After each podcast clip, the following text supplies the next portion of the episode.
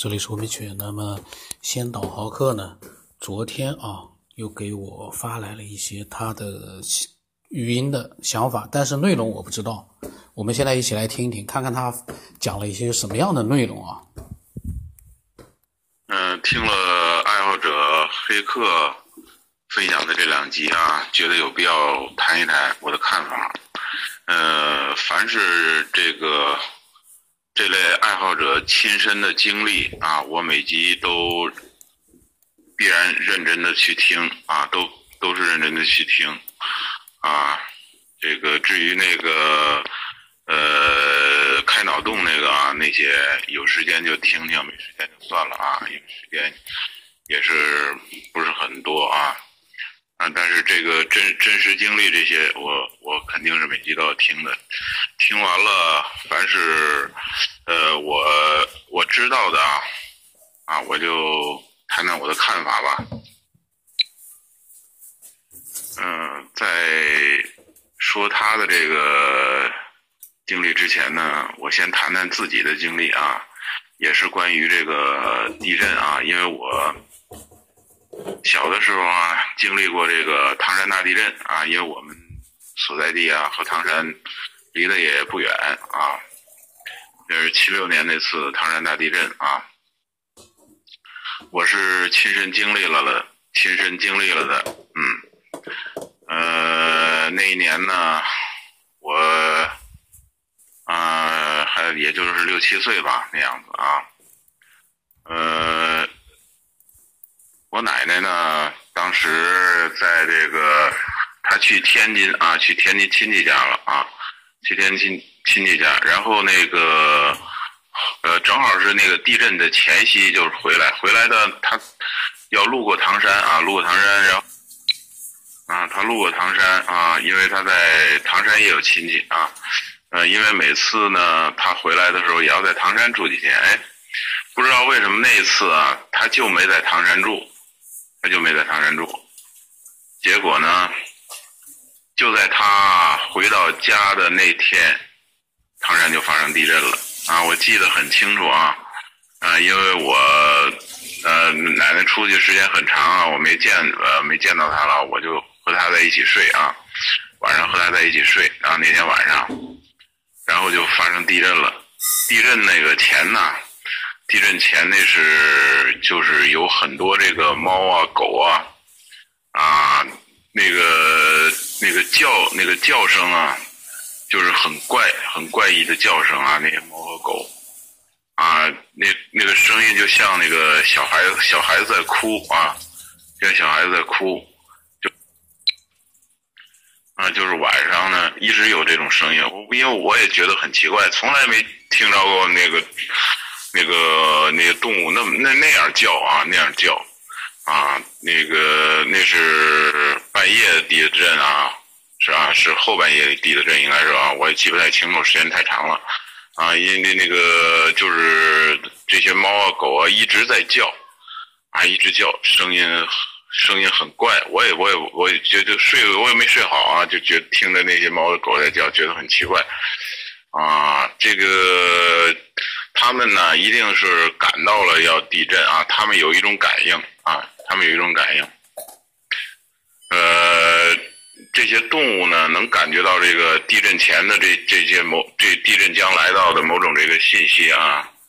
呃呃，据说这个地震之前呢，这科学研究啊，是是会产生某种这个次声波呀。啊，是是是次声波呀，还是什么什么东西啊？那个。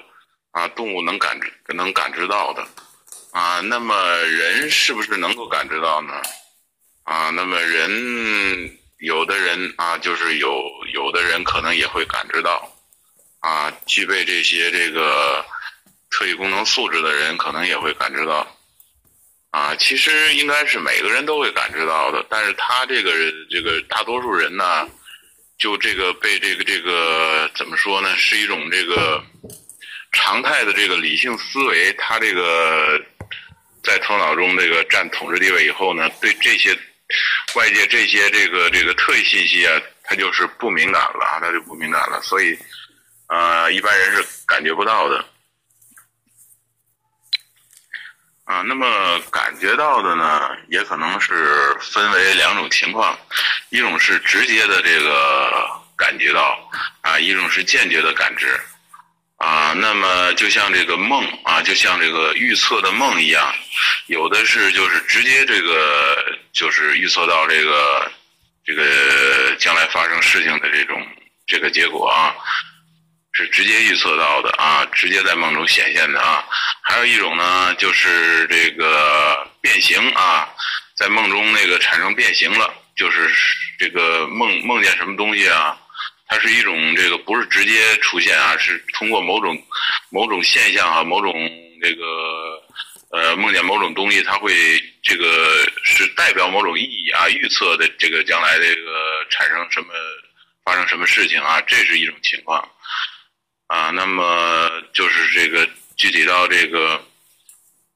啊，具体到这位爱好者黑客呢，他的这个，呃，这个这个预测也是啊，啊，他就是可能是一种这个变形的这个预测，他他是应该他在他这个他是感知到了这种这个这个地震的信息了，但是感知到这种信息了呢？他在他的这个就是这个思维体系里边啊，他怎么表现出来？他没有办法表现出来，他只有通过这种这种一种这个变形表现出来啊。他想到张衡啊，肯定是呃，因为我们大多数人学学习那个历史的时候，知道张衡发发明了地动仪啊。他通过这种变形啊，可能是啊，在这个这种信息通过在他大脑里边变了一下啊，就是。地震的信息就变成了这个，想到了张衡啊，是这种这种情况啊，我我理解他是这种情况啊。嗯，那么至于他第二个这个，就是从后脑勺看见东西这个呀，啊，这个就是属于这个过去练气功啊，特异功能这个里边的这个开天眼啊，开天眼啊。这个有的朋友就会问了，那开天眼不是在这个这个前额这个眉心靠上的，就是二郎神呢长第三只眼睛那个位置吗？怎么会在后脑勺看见呢？哎，这个就要说了，这个是一般的这个认识里边啊，就有一个误区啊，认为这个天眼呐必然是在这个。就是这个两眉中心朝上的这个位置啊，这个这个位置才能才能是天眼的位置啊。这个有好多这个这个这个门派啊、流派啊，他们就是啊，在这这这个这个地方做文章啊，又是发气呀，又是点呐，又是按呐，怎么怎么这这就在这折腾啊啊，结果呢？折腾了半天，也没开了啊，也没开了。这感觉到这儿又又胀啊，又麻呀，怎么样啊？可是他就是开不了天眼啊。实际上呢，这个问题啊，就是这些这个一些走到旁门的一些东这这些门派啊，他们这个很多练法就是错误的啊。如果是这么练的话呀，就会产生很多的这个副作用，很多的危害。那个，所以啊，我觉得啊，我还是有必要在这说一下吧。其实我也不是为了这个争什么门派，树立什么这个呃正宗正派这这些这个不要标榜自己啊。我觉得有必要啊，为这些这个爱好者们啊提供一个正确的特异功能观啊啊啊，应该这个别别别别把这个路走错了啊，走错了，因为这个就是在这个修炼过程中就很。麻烦啊，因为我们我们认为啊，所所谓的天眼啊，就是静眼啊，安静的静啊，静眼，就就是刚才我说的啊，他这个这个爱好者啊，他听他这个，我听了他这个经历啊，就是验证了我们老师，起码是我们老师说的，我们传授的啊，都是都是不假的啊，都是不虚的啊。这个天眼在什么情况下才能开呢？啊，不是说你是又发气又点又按的那个那个在那个地方啊，它就能开了，啊，必然是在你能够这个这个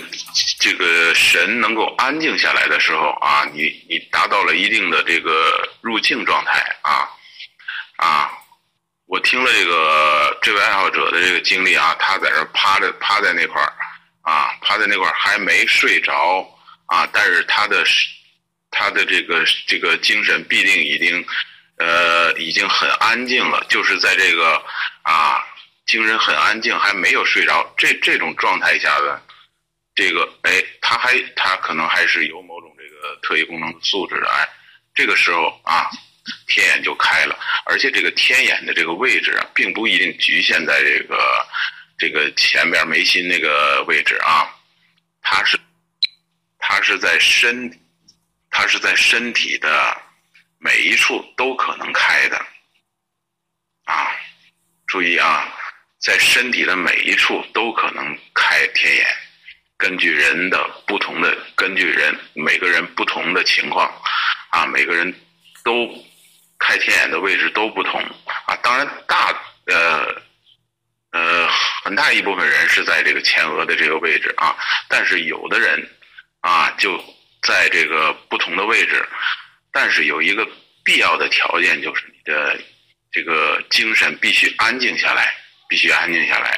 啊，如果你的精神不安静，你再怎么这个点怎么按怎么发气，这个天眼也是不会开的。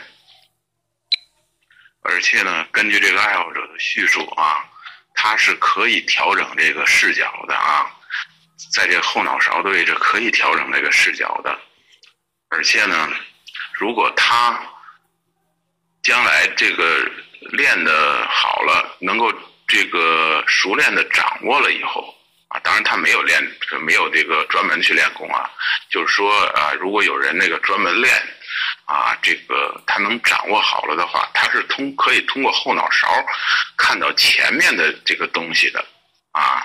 这个很神奇，一般人可能理解不了，可以通过后脑勺看到前面的东西，这个视角是可以调节的，可以看到前面的，可以看到后面的，可以看到左面的，可以看到右边的，啊，就是这样。好了，今天呢，咱们